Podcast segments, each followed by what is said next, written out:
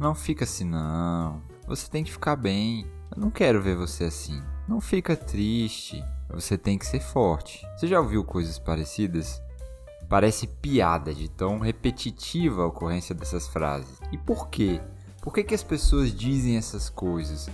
Se não for para dizer isso também, o que, que a gente pode dizer? O que fazer com a dor do outro quando o outro compartilha essa dor? Espero que essas perguntas sejam respondidas para ti hoje. Mas não só isso. Espero que essa resposta te ajude a perceber alguns mecanismos de ação que estão no centro de diversos problemas de relacionamento.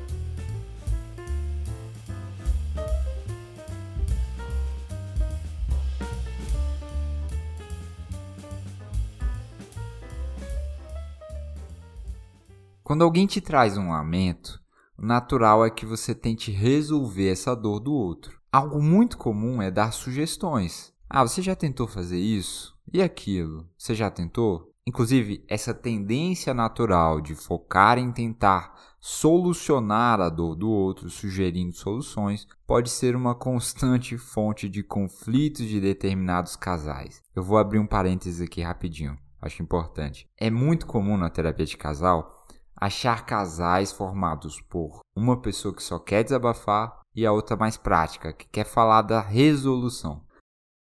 O indivíduo que tem o costume de desabafar com parceiro ou parceira, às vezes não se sente ouvido. Quando desabafa, mais do que desejar ouvir soluções, esse indivíduo tem a expectativa de se sentir acolhido, de ouvir algo como: Poxa, amor, eu sinto muito que isso tenha acontecido, ou Poxa, amor, que merda, ou caramba, não acredito que ela fez isso com você. Já o segundo indivíduo da relação tem outra perspectiva, a perspectiva de tentar resolver problemas. Então, ao invés de ser acolhedor, essa pessoa mais prática, pragmática, pode encarar aquilo, aquele desabafo, como uma chamada de resolução de problemas e começar imediatamente a dizer como que o outro poderia agir. Evidentemente, a pessoa que espera ser acolhida fica chateada de não ser acolhida. E a outra, que deu sugestão de, de como resolver, né? na maior boa vontade, inclusive, fica chateada também porque está tentando ajudar, mas está recebendo reclamação em troca. É uma pena quando isso acontece porque os dois estão bem intencionados e a resolução de problemas até que poderia ser bem útil. Mas o fato permanece. O resultado, quando isso acontece, é negativo e não positivo. Uma alternativa, é claro, é o parceiro que tem expectativa de ser acolhido dar feedbacks bem específicos. Por exemplo, amor, quando eu estou desabafando contigo, eu prefiro que você foque em me acolher, dizendo que sente muito, sei lá, essas coisas, sabe? Ao invés de já me ficar jogando o que, que eu devo fazer na sua visão. A partir daí, o solucionador de problemas pode tentar focar em acolher antes de qualquer coisa. Inclusive, se você é um solucionador de problemas, eu tenho um segredo para te contar. Depois que a pessoa se sente acolhida e apoiada, ela ficará muito mais aberta a receber sugestões.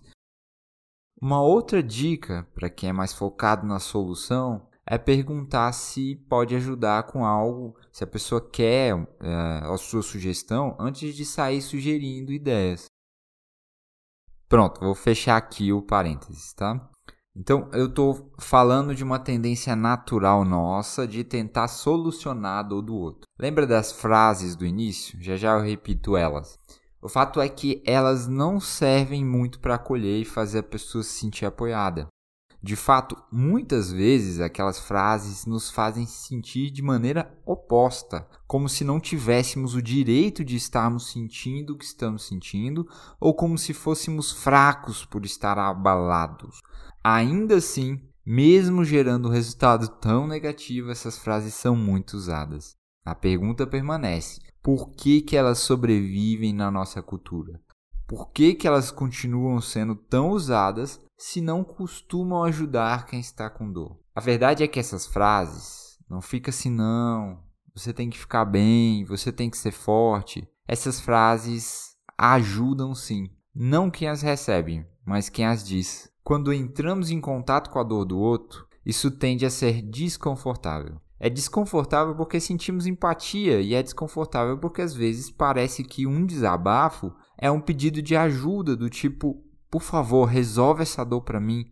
Como eu faço ela parar? Então, quando as pessoas entram com, em contato com desconforto, que é ouvir que alguém que elas amam está, está sofrendo, né? As pessoas tendem a eliminar esse desconforto, tentam eliminar essa dor de algum jeito. Percebam, elas estão desconfortáveis com a dor do outro e tentam eliminar a dor do outro para não se sentirem desconfortáveis. Quando elas acham que sabem qual é a solução para eliminar o problema inicial que está gerando a dor, elas sugerem coisas. Ah, faz isso, já tentou isso. Quando elas não sabem como resolver, como por exemplo, quando você diz que perdeu alguém ou que está com uma tristeza profunda, cujo motivo você não sabe, cujo, cujo motivo você desconhece, elas focam em tentar eliminar as emoções desconfortáveis ou o efeito dessas emoções em quem está desabafando. Daí, elas usarão as frases que a gente conhece muito bem. Não fica assim não. Ou seja, para de sentir essa dor aí. Você tem que ficar bem. Ou seja, para de sentir essa dor aí. Você tem que ser forte. Ou seja, para de ser afetado pela sua dor. Elas falam essas coisas de forma gentil. Eu recomendo, inclusive, que você tente, se você quiser, enxergar nesse tipo de frase a intenção de cuidado e carinho que as pessoas que as usam estão tentando materializar. Isso ajuda muito porque a verdade é que a maioria das pessoas não sabe acolher a nossa dor. Primeiro porque não tiveram bons exemplos de acolhimento e segundo porque não têm a experiência de intencionalmente conviver com o desconforto gerado pela empatia.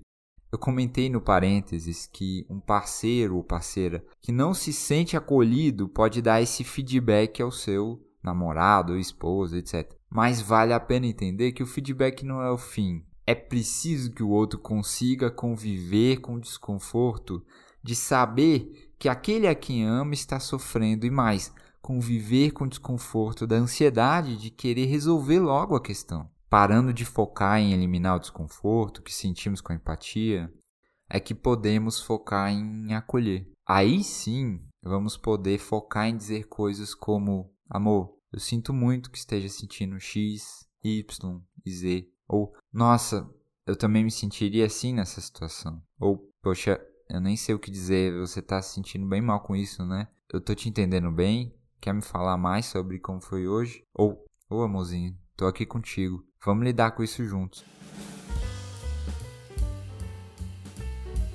Meu nome é Saulo Maciel Oliveira, sou psicólogo. Bem-vindo ao podcast Terapia de Aceitação e Compromisso. Peço que você compartilhe esse áudio. Quanto mais pessoas tiverem acesso a esse entendimento e essas alternativas, mais pessoas serão bem acolhidas.